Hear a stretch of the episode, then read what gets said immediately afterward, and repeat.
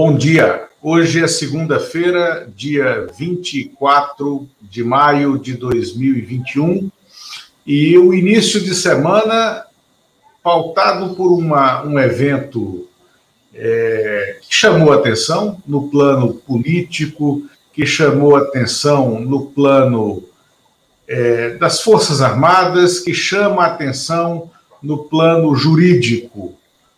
A manifestação é, de ontem, convocada pelo presidente Jair Bolsonaro e articulada pelo seu filho Carlos Bolsonaro, por um ex-assessor de Bolsonaro no Rio de Janeiro e pelas franjas da, das milícias do Rio de Janeiro, que conseguiram mobilizar um grande número de pessoas com motocicletas que foram às ruas do Rio e que espantam. Espantam pelo que se deu no Rio de Janeiro, espantam pelo que projeta né, aquele episódio né, para a sociedade como um assinte em pleno sistema democrático. Mas temos aqui, para comentar esse e outros assuntos, para a gente analisar em profundidade, sobretudo o Poder Judiciário, a jornalista Carolina Brígido. Carol, né, bom dia. Carol é colunista do UOL e ela está, apesar de muito jovem, há mais de duas décadas mergulhada em apurações no sistema judiciário brasileiro. Né? Bom dia, Carol. Bom dia, Lula. Bom dia, humano. Felicidade encontrá-los novamente depois de tantos anos. Isso. Carol trabalhou conosco né, no século passado na revista Época. Né? Acho que foi, na verdade, no início do século atual, bem no iníciozinho. Não, não, não. não? É, é... Acho que foi 2000, foi, foi não? Eu, mano, acho que foi no ano 2000, exatamente. Foi. É. Mas é o século só começou em 2001. Ah, é verdade, é verdade. É verdade, é verdade, foi um lapso meu. Bem-vinda, Carol. Muita alegria, muita alegria ter é você aqui, viu? É importante frisar que ambos eram meus chefes, né? tá bom. Bom, é, ontem o presidente Jair Bolsonaro foi às ruas com um grande número de apoiadores, como eu falei aqui, é, muitos deles é, integrantes ou egressos das milícias no Rio de Janeiro. Ele é, organizou esse ato, que foi bem maior que o ato ocorrido no Dia das Mães em Brasília, e já foi um assinte, mas que teve um número muito magro né, de aderentes, né, é, com a ajuda da estrutura paramilitar, paramilitar que ele é, é, tem no Rio de Janeiro, que o assessorou nos seus mandatos parlamentares no Rio de Janeiro, que assessora os seus filhos, Carlos e Flávio, que têm mandatos parlamentares no Rio de Janeiro, essa mesma estrutura que foi organizada em torno das rachadinhas né, é, de salários, né, e que tem é, o, como seu cabeça, como seu grande idealizador, o Fabrício Queiroz, que agora, aliás, está solto. Não vimos imagens do Fabrício Queiroz na manifestação de ontem. Certamente estava lá, né, e é, é essas imagens surgirão. Mas tinha uma imagem que chocou, chocou o mundo formal da política. A do ex-ministro da Saúde, Eduardo Pazuello, general da ativa até hoje, né, é, em cima dos palanques, sem máscara, discursando, na semana seguinte em que ele passou 48 horas depondo na CPI do genocídio, depois, durante dois dias, né, na CPI do genocídio, e é, entre o primeiro e o segundo depoimento, teve aquele passamento, né? mas ele estava lá em cima do palanque, discursando com Jair Bolsonaro, sem máscara, provocou uma reunião de última hora do alto comando do Exército.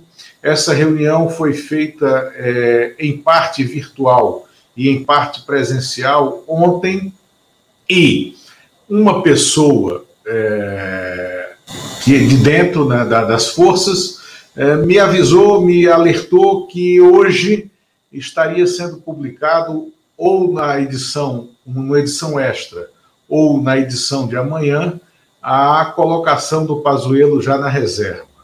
Pazuello será reconvocado à CPI, não por esse episódio apenas. A reconvocação dele já estava sendo defendida desde sábado, né, desde sexta-noite, pelo presidente da CPI, Omar Aziz. Há resistências a essa reconvocação, né, por exemplo, o relator da CPI, Renan Calheiros, acha que não é necessário, né, mas é possível que ele seja reconvocado. De qualquer forma, é, foi um assinte absurdo. Vamos falar de CPI mais para frente.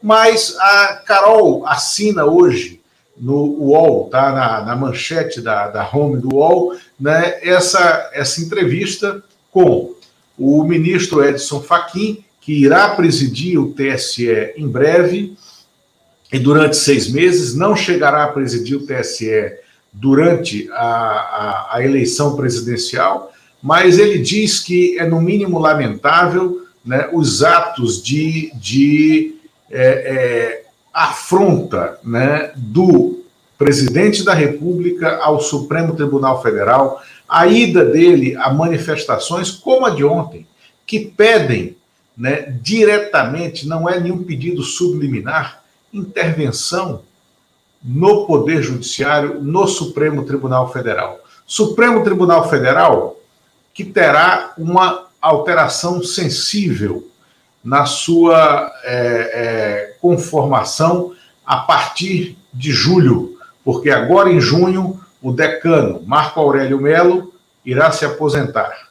Bolsonaro, então, terá a prerrogativa de indicar o seu segundo ministro do Supremo. Já indicou o Cássio Marques, que foi aprovado em sabatina do Senado.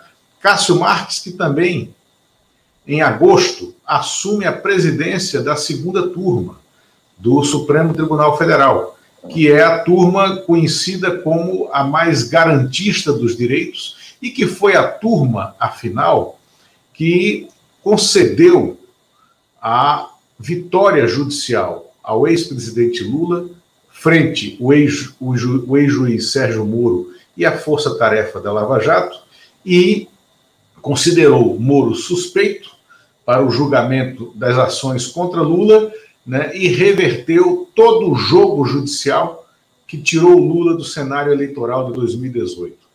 Carol, bom dia.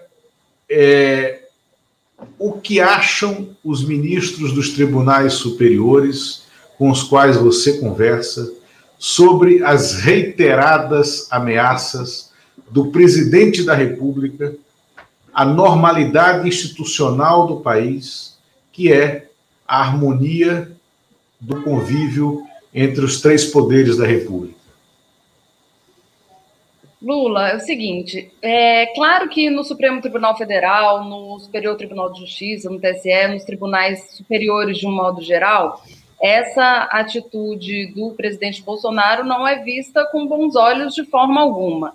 Nem é, é a participação dele nesses atos é, que defendem a, o fechamento do Supremo, o fechamento do Congresso, a volta do AI-5, isso tudo é a materialização do que ele vem dizendo também no discurso, né? Tem muitas críticas do presidente Bolsonaro aos tribunais superiores, especialmente ao Supremo Tribunal Federal, especialmente a alguns ministros específicos do Supremo Tribunal Federal, por exemplo, o ministro Edson Fachin, que deu aquela decisão que anulou as condenações impostas ao ex-presidente Lula. Também o ministro Alexandre de Moraes tem sido muito alvo de crítica do Bolsonaro e dos aliados do presidente, porque Vamos lembrar que o Alexandre de Moraes ele conduz dois inquéritos que são bem polêmicos. Um que é aquele que é chamado inquérito das fake news, né? Que é o inquérito que investiga todo tipo de ataque a ministros do Supremo e ao Supremo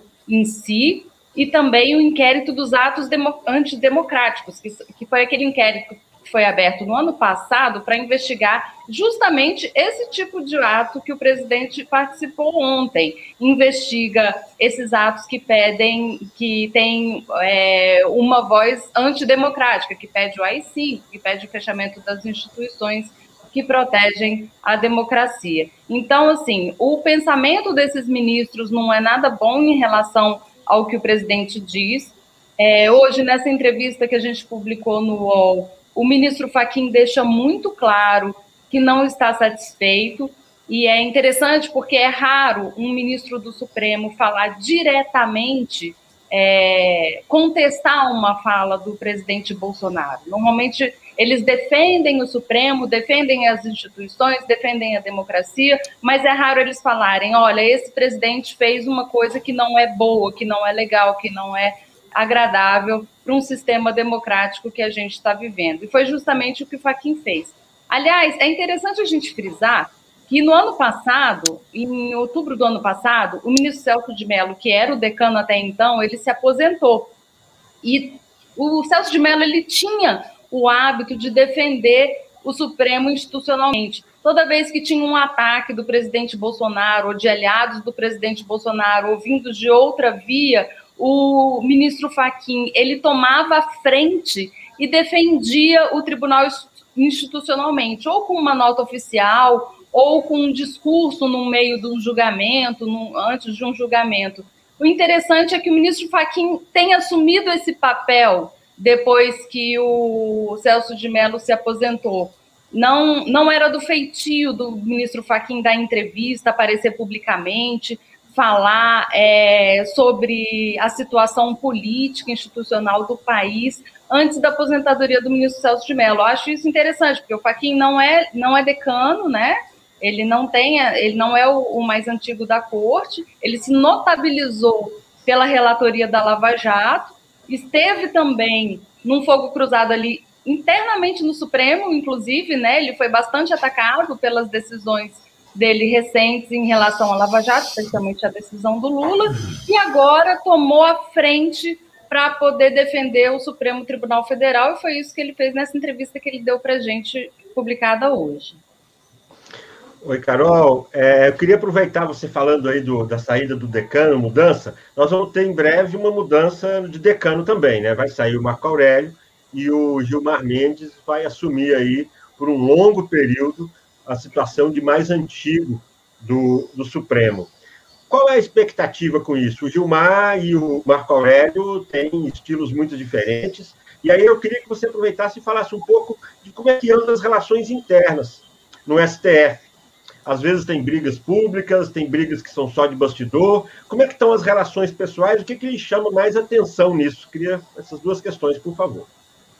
Então, a questão do decano, eu acho muito interessante, porque o ministro Celso de Mello, ele ocupou esse, esse posto de decano do Supremo Tribunal Federal há quase duas décadas. Então, assim, e ele tinha uma, uma postura ele estava meio ali acima do bem e do mal no Supremo Tribunal Federal. É, ministros de várias correntes do tribunal recorriam a ele para pedir conselho, para pedir sugestão. Ele muitas vezes atuou nos bastidores em relação a brigas entre ministros. Ele era o que falam no Supremo, assim, algodão entre cristais, né? Ele estava ali, era a galera do deixa, deixa disso, né? Pessoal que, que bota panos quentes nas brigas e tudo, conciliador, aconselhador, é, também ele era uma enciclopédia do tribunal, ele lembrava tudo de cabeça, todos os fatos. Ele era um ministro da, da velha guarda, né? Ele, ele, você não estava ainda nas redações, Carol, e nós já, né? Quando não existia o fenômeno da TV Justiça transmitindo os julgamentos e eu, por exemplo, não sei se o Humano teve essa oportunidade, durante o governo Collor, eu tive algumas conversas com o Celso de Mello, que já era ministro do Supremo Tribunal Federal, ele chegou lá no governo Sarney, e muito jovem ainda, e não se pronunciava em público. O presidente do Supremo era o Moreira Alves, né? um ministro também muito sisudo.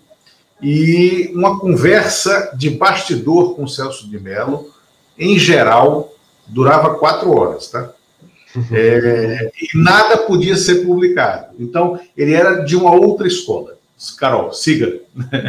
É verdade. Não, lembrando que quando eu cheguei no Supremo Tribunal Federal foi em 2001, foi um ano antes da TV Justiça. Eu ainda peguei um pouquinho, um restinho dessa dessa geração de ministros que se pronunciava apenas nos autos e que falava mais em off. Aliás, é, era uma coisa inédita, você conseguir uma entrevista com o ministro, você só conseguia se fosse o Marco Aurélio Melo, né? Que até hoje é o mais acessível. Isso. Demorou muitos anos para conseguir uma entrevista com o ministro. Eu tinha ministro, por exemplo, o ministro Peluso. Eu lembro uma vez que ele, eu encontrei com ele num corredor no tribunal e eu falei, bom dia, ministro. Ele falou, não, não, não, eu não falo com a imprensa, eu não falo com a imprensa. Nem bom dia. então, era esse tipo de interlocução que a gente tinha com os ministros naquela época. Então, o ministro Celso de Mello é um ministro, é, digamos, velha guarda, né? Ele sabia tudo sobre o tribunal, ele ficou é, três décadas no tribunal, então ele tinha tudo de cor, a jurisprudência, as curiosidades, a cor da parede, tudo você podia perguntar para o ministro Celso de Mello que ele sabia. Agora, quando o. Então, de certa forma, o ministro Celso de Mello ele inaugurou, ele fabricou uma, uma espécie de decanato que era referência. O ministro Marco Aurélio Mello ele assumiu essa postura de decano em outubro no entanto, o ministro Marco Aurélio ele é minoria no tribunal. Todo mundo sabe que ele é o do contra. Se um placar é 10 a 1, o 1 é ele. Então, assim, ele não tem esse perfil conciliador que o ministro Celso de Mello tinha. Ele não é considerado uma referência nem nas votações, nem nas relações interpessoais dos ministros. Ele não, não transita é, com os ministros como o ministro Celso de Mello transitava. É, pelo contrário, é, ele tem um apelido no, no, tribunal que é ferrinho de dentista, que ele está ali para incomodar, né? Ele está ali para ser o do contra mesmo. Então, é um outro tipo de decanato. E agora, é, você falou, Eumano, que o ministro Marco Aurélio e o ministro Gilmar Mendes têm perfis diferentes. Eu vejo uma certa aproximação de perfis no sentido deles não serem unanimidade e nem serem referência para os outros ministros no quesito conciliar. Tanto o ministro Marco Aurélio Mello quanto o ministro Gilmar Mendes, eles são, digamos, casca grossa, né? Eles são ministros briguentos, eles são ministros que a gente vê protagonizando brigas em plenário. É difícil você ver o ministro Gilmar Mendes e o ministro Marco Aurélio Mello é, tentando resolver uma briga, tentando resolver uma disputa. Não, gente, deixa disso, não vamos brigar, não. Ao contrário, eles colocam lenha na fogueira. E é importante dizer, eu não sei como está a relação dos dois hoje em dia, mas o ministro Marco Aurélio e o ministro Gilmar passaram muitos anos sem se falar. Eles não, não se davam entre si. É, hoje está mais difícil medir a temperatura dessas coisas, porque está funcionando tudo online, né? Então, assim, os ministros entre si, eles têm conversado pouco. Antigamente, tinha um, um cafezinho ali do, é, na, na antessala do plenário, onde os ministros se encontravam antes das sessões, depois das sessões e também no intervalo para tomar café. Tomar café em Brasília é fofocar, né? Claro. Então, assim, tomava café, comia pão de queijo, falava de uma jurisprudência, falava da família, falava do, do julgamento. Então, isso ia alimentando a, a relação entre eles. Hoje não tem mais esse elemento do cafezinho. Os ministros é, são de outra geração, não são jovens como a gente que fica falando pelo WhatsApp. Então, assim, é, é outro tipo de relação que está se construindo entre os ministros do tribunal hoje com a pandemia. Não, tirando o Toffoli, que é da nossa idade, e o Cássio, que é mais novo, tá? É verdade. O Alexandre também, ministro Alexandre de Moraes. e o Alexandre de Moraes, que é da mesma idade do Toffoli, da nossa idade. O Toffoli jogava futebol com o Eumano. Né? O Eumano batia bem no Toffoli. Né? Não, eu conciliava, eu conciliava. Uhum.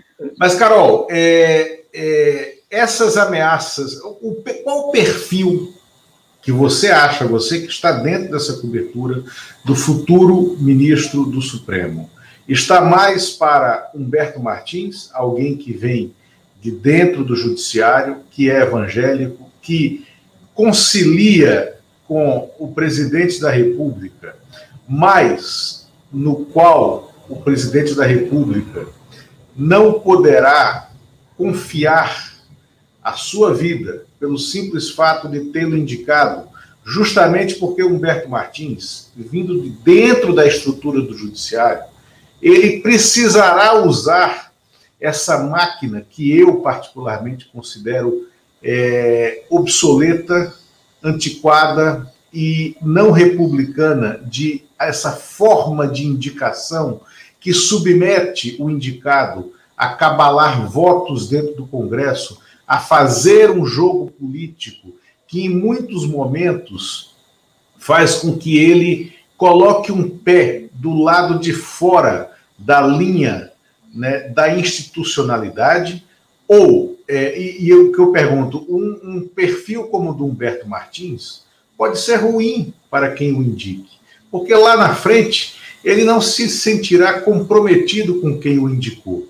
Por exemplo, o que aconteceu com o Fux em relação aos governos do PT durante o julgamento do mensalão. Vocês lembram daquela frase clássica que ele nunca desmentiu, né, que o ministro Fux, que era ministro da STJ, antes de ser indicado para o Supremo, no, no período de cabala né, é, de votos né, e de é, se colocar para o presidente da República, né, que no caso é, iria indicá-lo, ele, que foi a Dilma, né, é, a ex-presidente Dilma, ele disse que matava no peito né, e botava aquela bola no chão. Aquilo era o mensalão, ele estava falando do mensalão.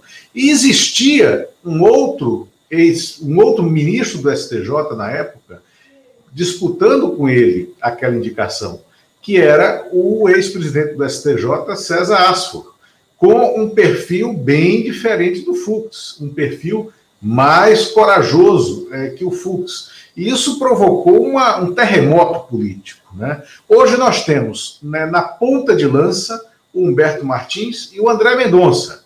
André Mendonça, que é o advogado-geral da União, que foi ministro da Justiça, foi advogado-geral da União, ou seja, ficou feito uma bolinha de ping-pong é, dentro do Palácio do Planalto. Na minha opinião, foi o pior ministro da Justiça da história do Brasil porque foi um ministro, aliás, desculpa, esse atual é pior que ele, né? E ambos são capachos do presidente da República. A gente tem um ministro da Justiça que é delegado de Polícia Federal. Isso nunca aconteceu, nem mesmo na ditadura, né? Isso nunca aconteceu. Isso está conspurcando a instituição Polícia Federal. Mas o fato é que o André Mendonça, que se submeteu a isso e não tem uma autoridade moral sobre os demais ministros, parece ser o preferido pelo atual quadro do Supremo Tribunal Federal. Mas o Bolsonaro ainda pode surpreender, pode indicar né, alguém que não se espere, como foi no caso do Cássio. Qual é a tua expectativa em relação a esse próximo indicado? Olha, pelo que eu tenho falado com pessoas próximas do presidente e também com ministros que têm bastante interlocução com o presidente, é, hoje, se fosse hoje a indicação, o ministro André Mendonça estaria na frente, né? Ele seria indicado. É, eu acho interessante, assim, eu particularmente, eu vejo o ministro André Mendonça com de uma forma mais positiva do que o ministro Humberto Martins para compor o Supremo Tribunal Federal. Por quê? Dentro do Supremo, o André Mendonça é mais querido. Ele tem, mesmo com as últimas, digamos, trapalhadas dele, assim, ele entrou com um habeas corpus para defender aquele antigo ministro da Educação no Supremo, numa época que ele não deveria ter feito isso, porque ele ainda estava no Ministério da Justiça. Depois teve aquele julgamento sobre a possibilidade de abertura de igrejas e templos durante a pandemia, e ele fez uma sustentação oral é, bastante religiosa no plenário do Supremo, aquilo também pegou mal entre os ministros. Então, mesmo é, diante desses últimos fatos, ainda assim, no Supremo, os ministros têm muita admiração em relação ao André Mendonça. O que, que eles acham? Eles acham que depois de indicado, o André ele tem mais condições de se descolar do presidente ao longo dos tempos e se firmar como jurista do que outros candidatos. O que, que isso significa? Significa que eles acham que o André Mendonça tem mais estofo jurídico mesmo para compor a corte, para preencher o cargo nesse momento, independente da posição ideológica dele. A gente percebe que é, é muito comum quando um ministro é indicado para o Supremo Tribunal Federal, é, o que eles chamam no Supremo que é a fatura, né? Eles estão pagando a fatura do presidente. O ministro Castro tomou muitas decisões alinhadas com o Palácio do Planalto, mas assim, não necessariamente essas decisões são por, porque a pessoa é muito capacho, muito subordinada, não necessariamente. Porque pensa comigo, se o presidente escolheu aquele cara para poder é, sentar naquela cadeira do Supremo, é porque ele confia bastante nele e que tem muito alinhamento ideológico com ele. Então é difícil a gente saber o que, que é puxa-saquismo o que, que é ideologia de verdade, é, o que, que é o pensamento do cara de verdade, né? No caso do presidente Lula e da presidente Dilma, eu considero que eles não, não conseguiram fazer essa leitura muito bem, não, porque assim, é o que você falou, é, chamou o Fux, Fux não matou no peito, chamou o, o Joaquim Barbosa, Joaquim Barbosa foi o relator do mensalão que provocou a condenação de quase todos os réus, né? Então, é, na hora de nomear, talvez, é, em compensação, se a gente for olhar o, o, antecessor, o ministro Fernando Henrique, ele indicou o ministro Gilmar Mendes, que até hoje é muito fiel às bases do PSDB. Então, é, na hora de escolher um ministro, é, é um casamento para a vida inteira, né? O cara uhum. vai estar tá lá, é, é, um cargo que o, o sujeito vai ficar lá até os 75 anos de idade. Então, talvez o presidente Bolsonaro esteja sendo mais esperto na hora de escolher os ministros do Supremo do que os presidentes do PT, porque ele está escolhendo pessoas que são ideologicamente alinhadas com ele, pensando já num outro mandato, pensando já em vitórias no Supremo a longo prazo, não somente nesse momento, né? Carol, em relação ao, em relação ao Fux, é, ele tomou posse, acho que no início do segundo semestre do ano passado, se não me engano, né, na, na presidência do, do, STF. Sim, foi em setembro. É, setembro, né? Como é a sua avaliação em relação ao Fux? Como é que ele se equilibra aí dentro do Supremo? Ele, logo no começo, teve alguns, ele teve ali alguns problemas. A primeira posse dele foi uma posse presencial, cheia de gente, no momento que pegou muito mal por causa da pandemia.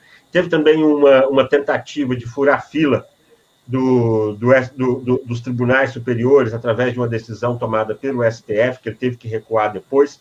Como é que ele está se equilibrando hoje e qual é a sua opinião sobre a gestão Fux? É, se equilibrando é, é o termo certo para falar da, da, gestão dele.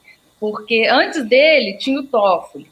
O Toffoli, como presidente do Supremo Tribunal Federal, ele tinha uma interlocução muito mais próxima com o presidente Bolsonaro, de quem ele é amigo, já desde a época que ambos estavam na Câmara dos Deputados. O presidente Bolsonaro, ele era deputado e o ministro Toffoli, ele era assessor do PT na Câmara. Então, é, eles já tinham feito amizade lá 20 anos atrás, eles tinham uma relação próxima e eles mantiveram essa proximidade enquanto o Toffoli presidia o Supremo e enquanto o presidente Bolsonaro estava no, estava no Palácio Planalto.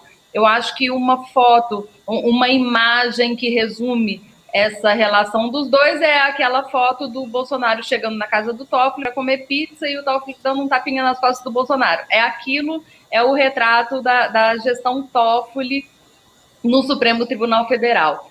O que, que, é aquilo? Aquilo é o, o ministro Toffoli, ele evitava pautas conflituosas com o Palácio do Planalto, pautas que iam resultar em perdas muito grandes para o governo, perdas na área dos costumes, perdas na área também é, financeira, né?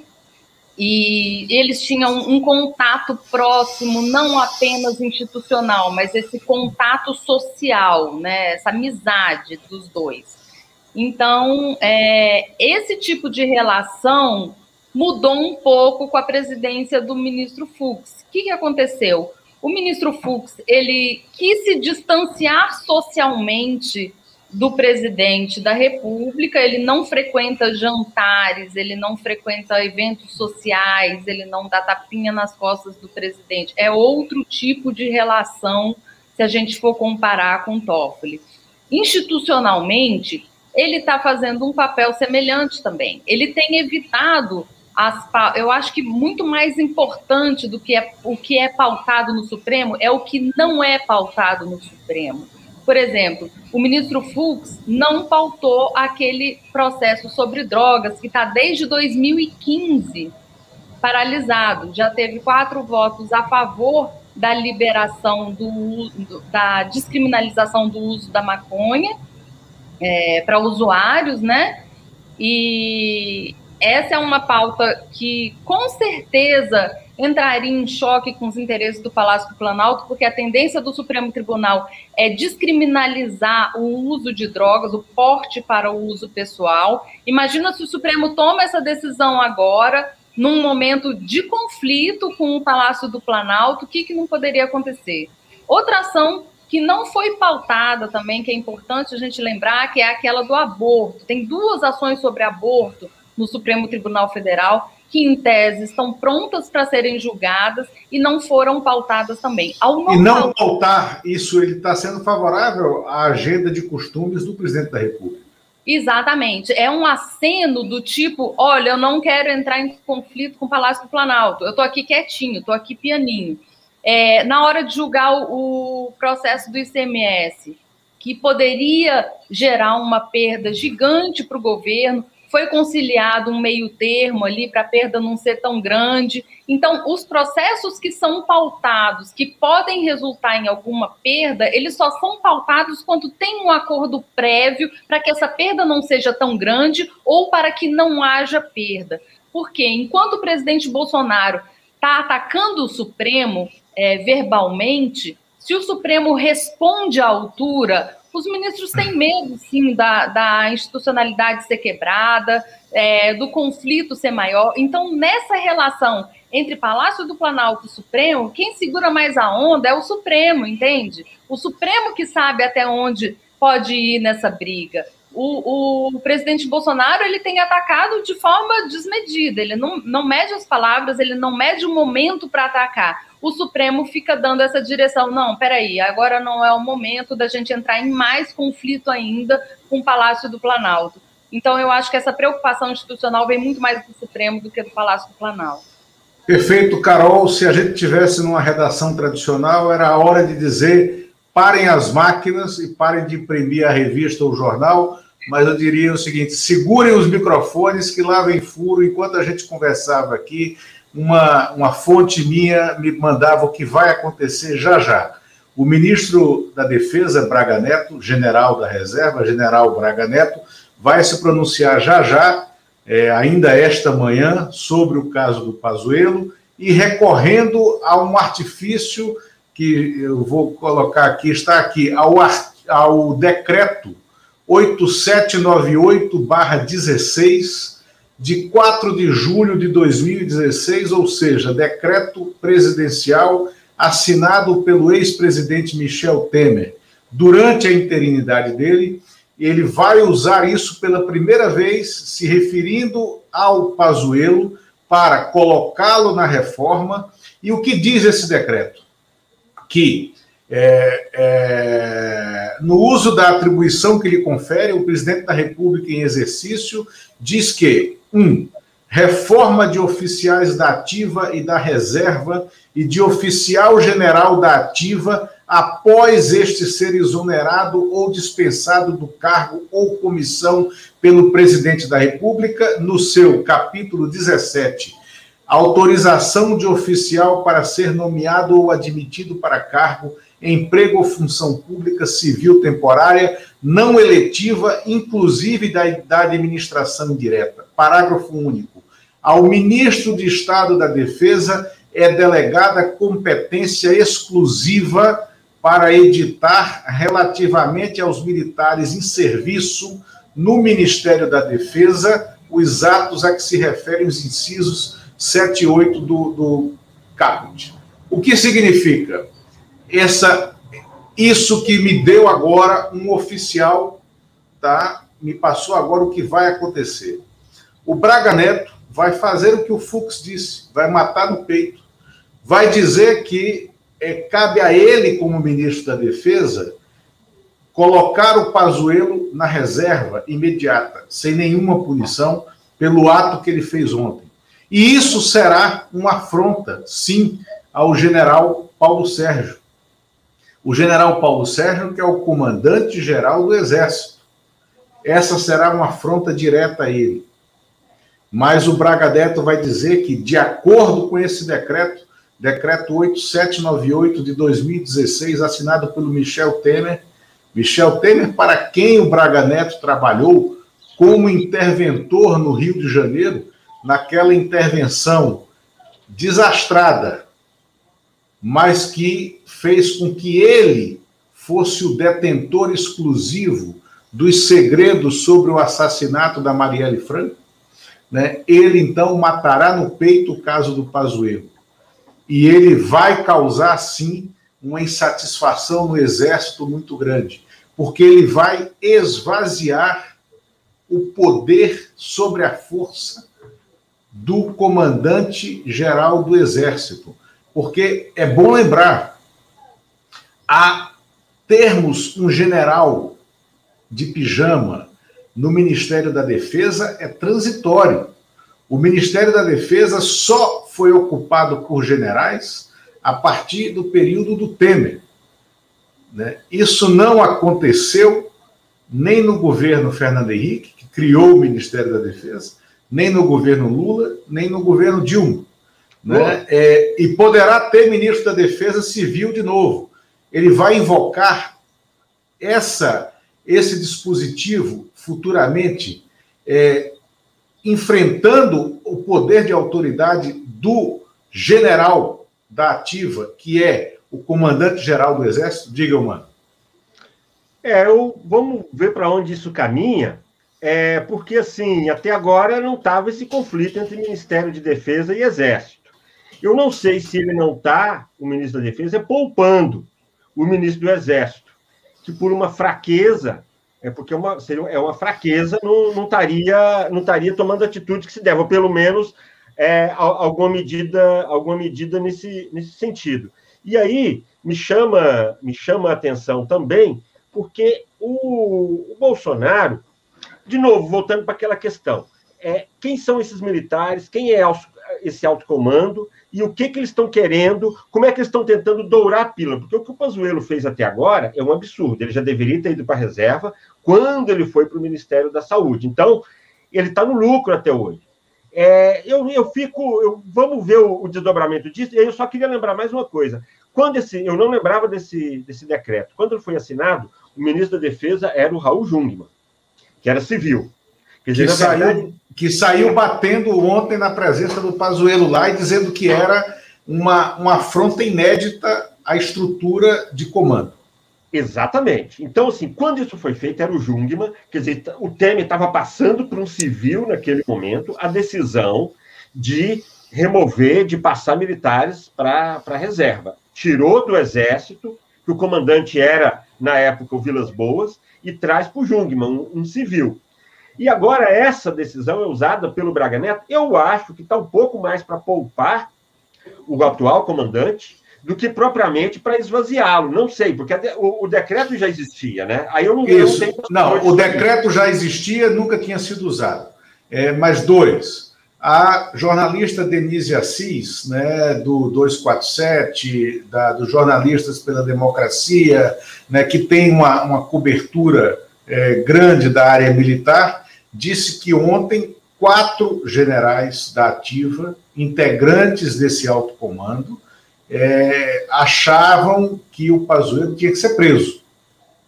Então há uma discordância. E o, o general Paulo Sérgio, ele não é, não tem o perfil de colocar para baixo do tapete. Há uma conflagração na tropa, sim. E o uso desse decreto ele, humano, é, é, tem que olhar, se você estiver olhando o decreto, a minha fonte disse, olha, olha o, o capítulo 2 e o 17, né? É a, a conjugação desses dois dispositivos que vai é, governar o pronunciamento que o Braga Neto vai fazer em relação ao Pazuello. Mas o fato é que né, foi uma afronta. E o Bolsonaro sabia que estava afrontando. O Bolsonaro teve uma, uma estratégia. Aquilo, eu conversei com várias pessoas que moram no Rio de Janeiro, que viram é, o que aconteceu ontem, que presenciaram em loco na rua né, aquela passeata de motocicleta. Aliás, muita gente colocou aqui, muito parecida com a que Mussolini fez em 1938 na Itália, na escalada do fascismo, né, também de motocicleta, né, é, e para assustar, para afrontar. Ontem foi um episódio de afronta, foi um episódio de susto, e que só pôde acontecer no Rio de Janeiro porque teve o apoio ostensivo. Que foi aquilo que nós assistimos? Das agressões dos bolsonaristas a um jornalista da CNN né, que teve que sair de lá e a PM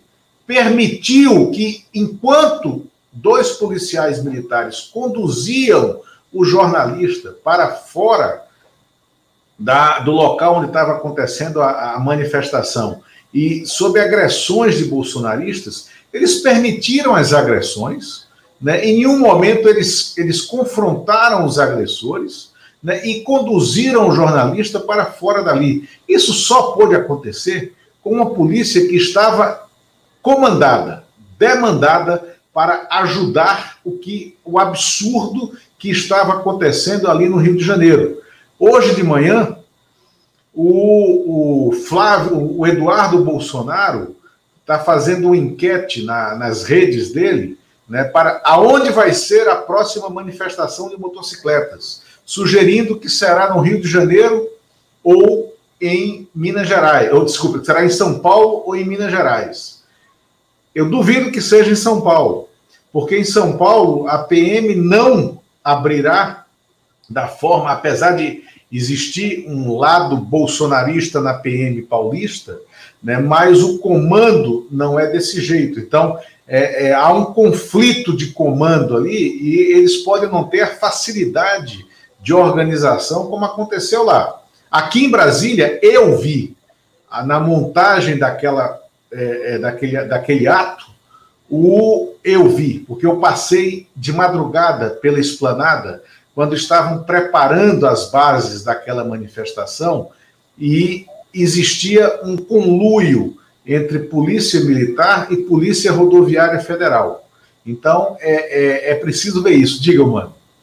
É só chamar a atenção, porque o Braga Neto, tô, o Braga Neto não tem muita, não tem muita condição de fazer algum tipo de punição por causa de participação em, em, em manifestação. Estou lendo aqui ainda, ó, aqui na, no dia 16. No dia 16 de maio, ele participou. Mas a, gente, a gente não está falando de punir, ele vai passar a mão na cabeça, né? Sim, é, vai, vai mandar para reserva, mas é, é, uma, é. é uma forma de punição, né? Mas, de qualquer maneira, veja que no dia 16 de maio, ele, ele discursou numa manifestação bolsonarista aqui em Brasília. Então, o Braga Neto, não, assim, do ponto. Né, ele está tá muito parecido, não, não, não, tem, não tem muita diferença. Aí eu queria aproveitar. Carol, como é que estão as relações hoje? Porque no tempo do Toffoli, o, o antigo ministro da Defesa, o Fernando, Fernando Silva, Azevedo. Azevedo, Fernando Azevedo, ele tinha sido assessor do Toffoli, né? Foi assessor do Toffoli, saiu da assessoria do Toffoli e foi para o Ministério da Defesa. Como é que está hoje? Tem vários comunicantes ainda entre o Supremo e os militares? Como é que está isso? Então, na época que o, o ministro Toffoli foi para o Supremo, foi em setembro de 2018, o Bolsonaro estava ali quase sendo eleito, o Toffoli já vislumbrou que o Bolsonaro poderia ser eleito, e mesmo que ele não fosse eleito, ele seria uma força política importante para ter uma interlocução naquele momento. E aí chamou já para ser. Ele criou um cargo de assessor especial da presidência do Supremo, um cargo que não existia, e chamou o general Fernando Azevedo para poder compor esse cargo. é, na época, era uma tentativa clara de ter um diálogo mais próximo com os militares, que, que estavam ganhando força à medida que o Bolsonaro ganhava força nas pesquisas de opinião, e depois, quando o Bolsonaro foi eleito também, os militares também ficaram super em alta, e o Toffoli achou importante ter o general Fernando Azevedo na equipe dele.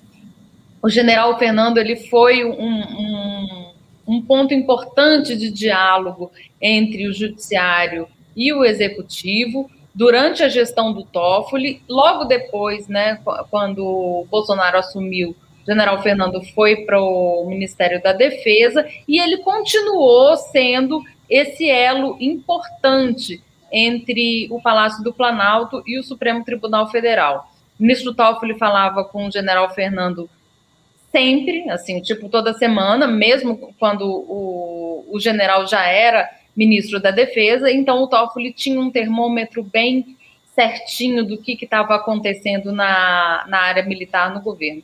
Com o ministro Fux, essa interlocução caiu um pouco, mas o ministro Fux também tem uma interlocução importante com, com os militares, mas assim, não é tão, não, não é uma, um contato tão estreito quanto era na época do Toffoli. O ministro Fux ele, ele tem se limitado mais ao diálogo institucional com o governo, é, não opera tanto nos bastidores quanto o Toffoli operava. Então é diferente sim a relação, é, embora seja respeitosa, embora exista a relação, não é uma relação tão próxima quanto era na gestão anterior do Supremo. Muito bom. Muito bom. Perfeito. É, eu vou abrir aqui um espaço para a gente segurar um pouco o tema jurídico, Carol, e vamos falar um pouco de política.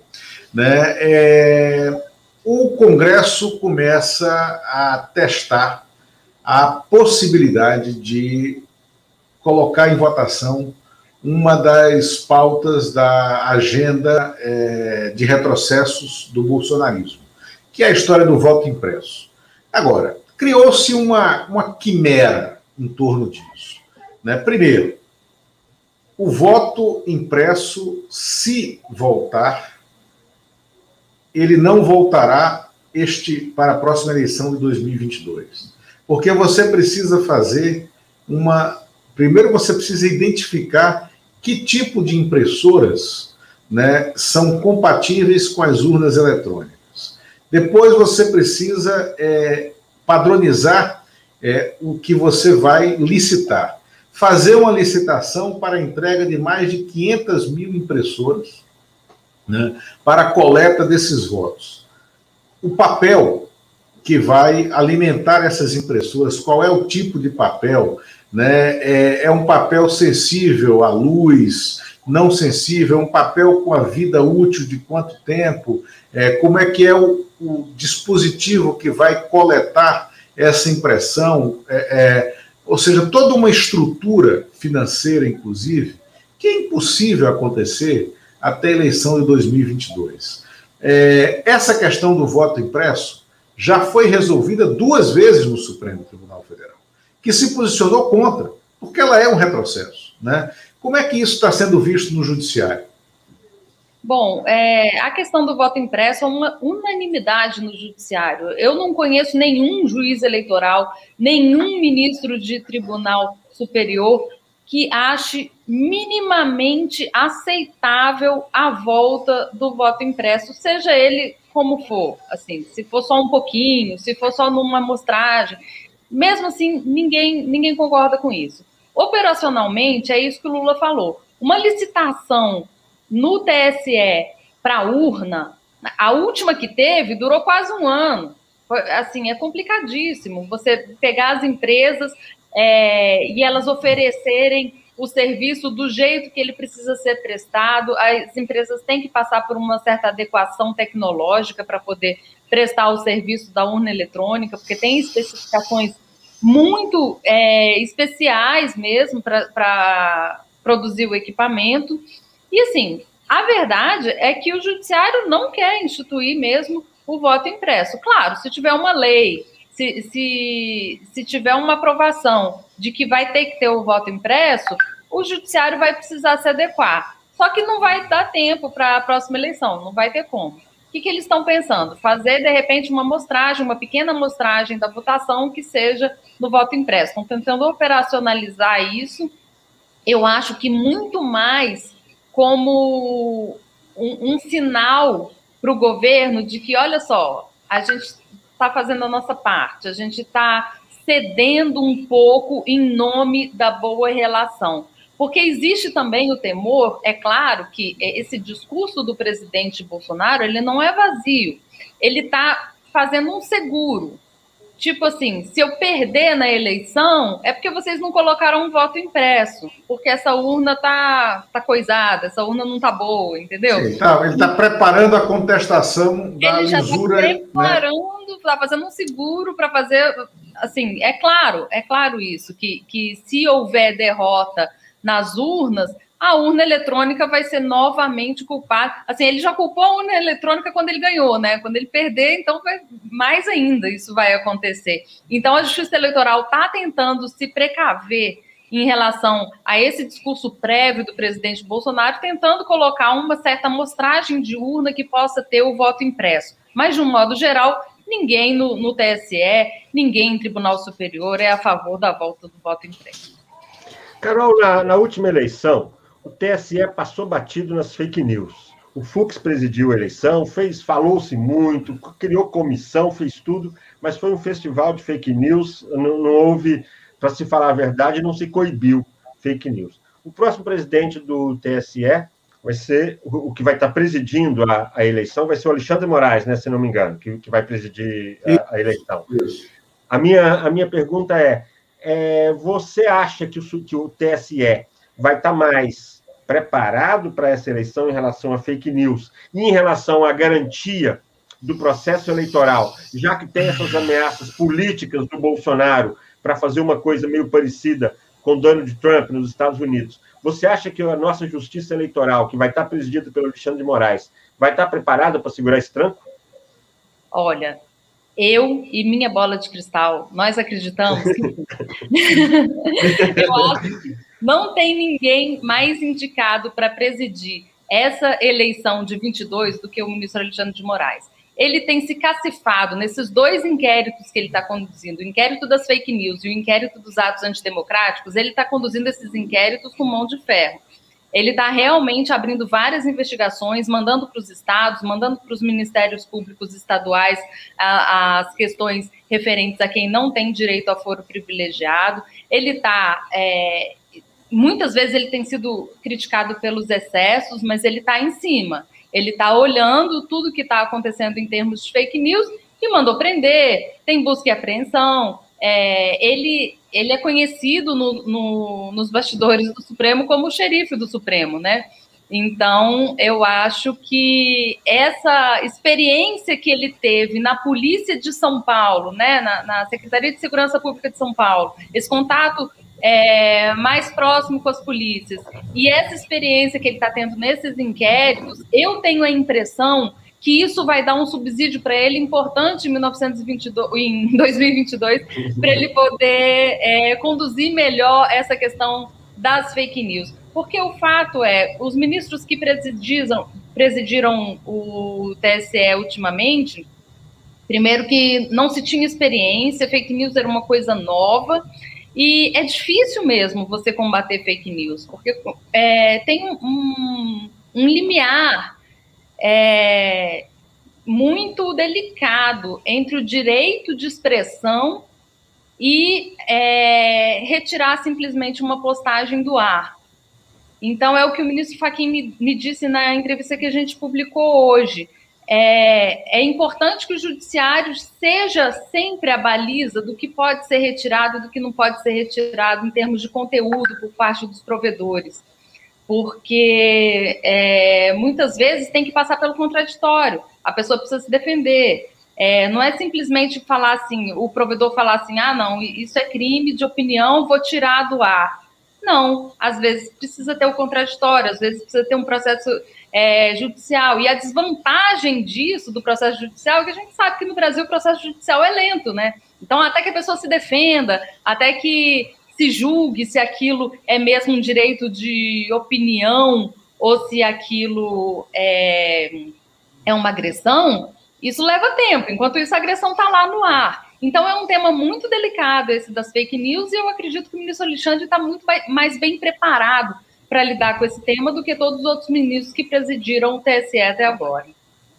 Perfeito. É, olha só, Lula, eu vou ter que já ir saindo, já tenho lá o meu, meu outro compromisso. Queria agradecer muito a vinda da Carol. Show de bola, Carol. Deu uma aula de bastidor do Supremo para gente. Sua bola de cristal, eu acredito nela. Então, eu estou esperando que o TSE, o ano que vem, tenha atitudes firmes. Pois não, Lula? Eu, mano, vá lá, traga, vá para a TV Democracia. Um dia traga o Fábio Panunzio aqui. Né? E o seguinte, só um dado eu vou ter que já ir saindo, é tudo que nós desejamos, né? já ir saindo.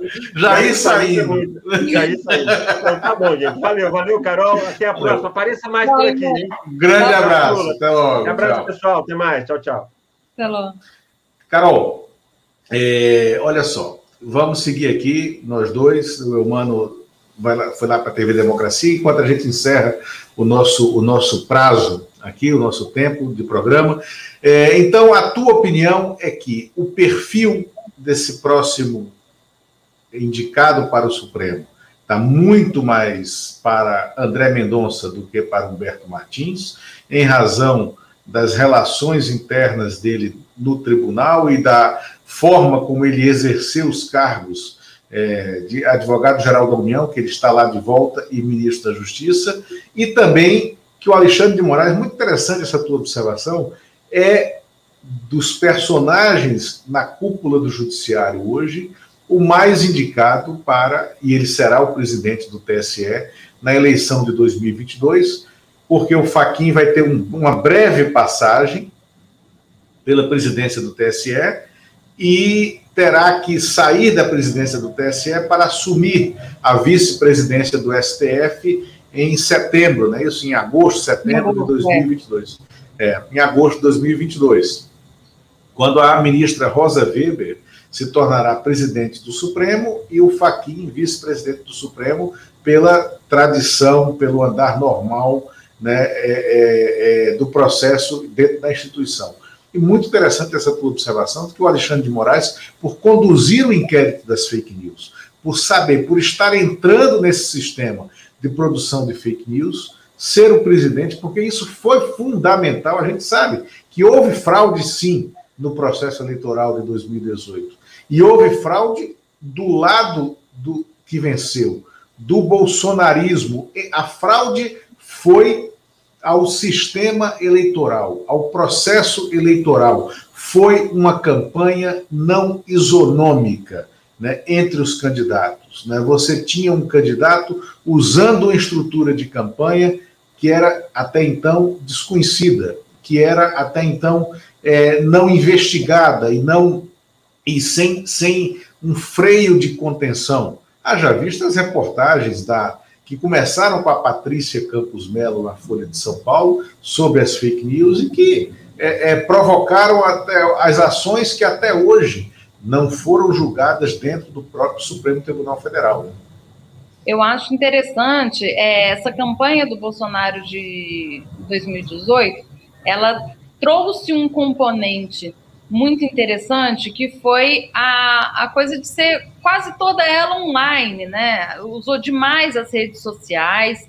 É, e o TSE, a Justiça Eleitoral, não estava, como eu considero que não está, preparada para poder lidar com esse tipo de campanha. As campanhas, as, a, as normas de campanha, é, a jurisprudência toda do TSE foi construída é, com base nas campanhas tradicionais de televisão, de panfleto, de santinho, de corpo a corpo. Essa questão das redes sociais trouxe é, uma vantagem para o candidato, que é uma capilaridade maior de alcançar o eleitor, e ao mesmo tempo trouxe um desafio muito grande para a justiça eleitoral, um nó que a justiça eleitoral ainda não conseguiu desfazer. Como lidar com essas campanhas online? É, a mesma dificuldade que se tem para lidar com fake news é a dificuldade que se tem para lidar pra, com a campanha online, porque ela foge do controle, ela foge do controle de qualquer sistema judicial, não só do, do,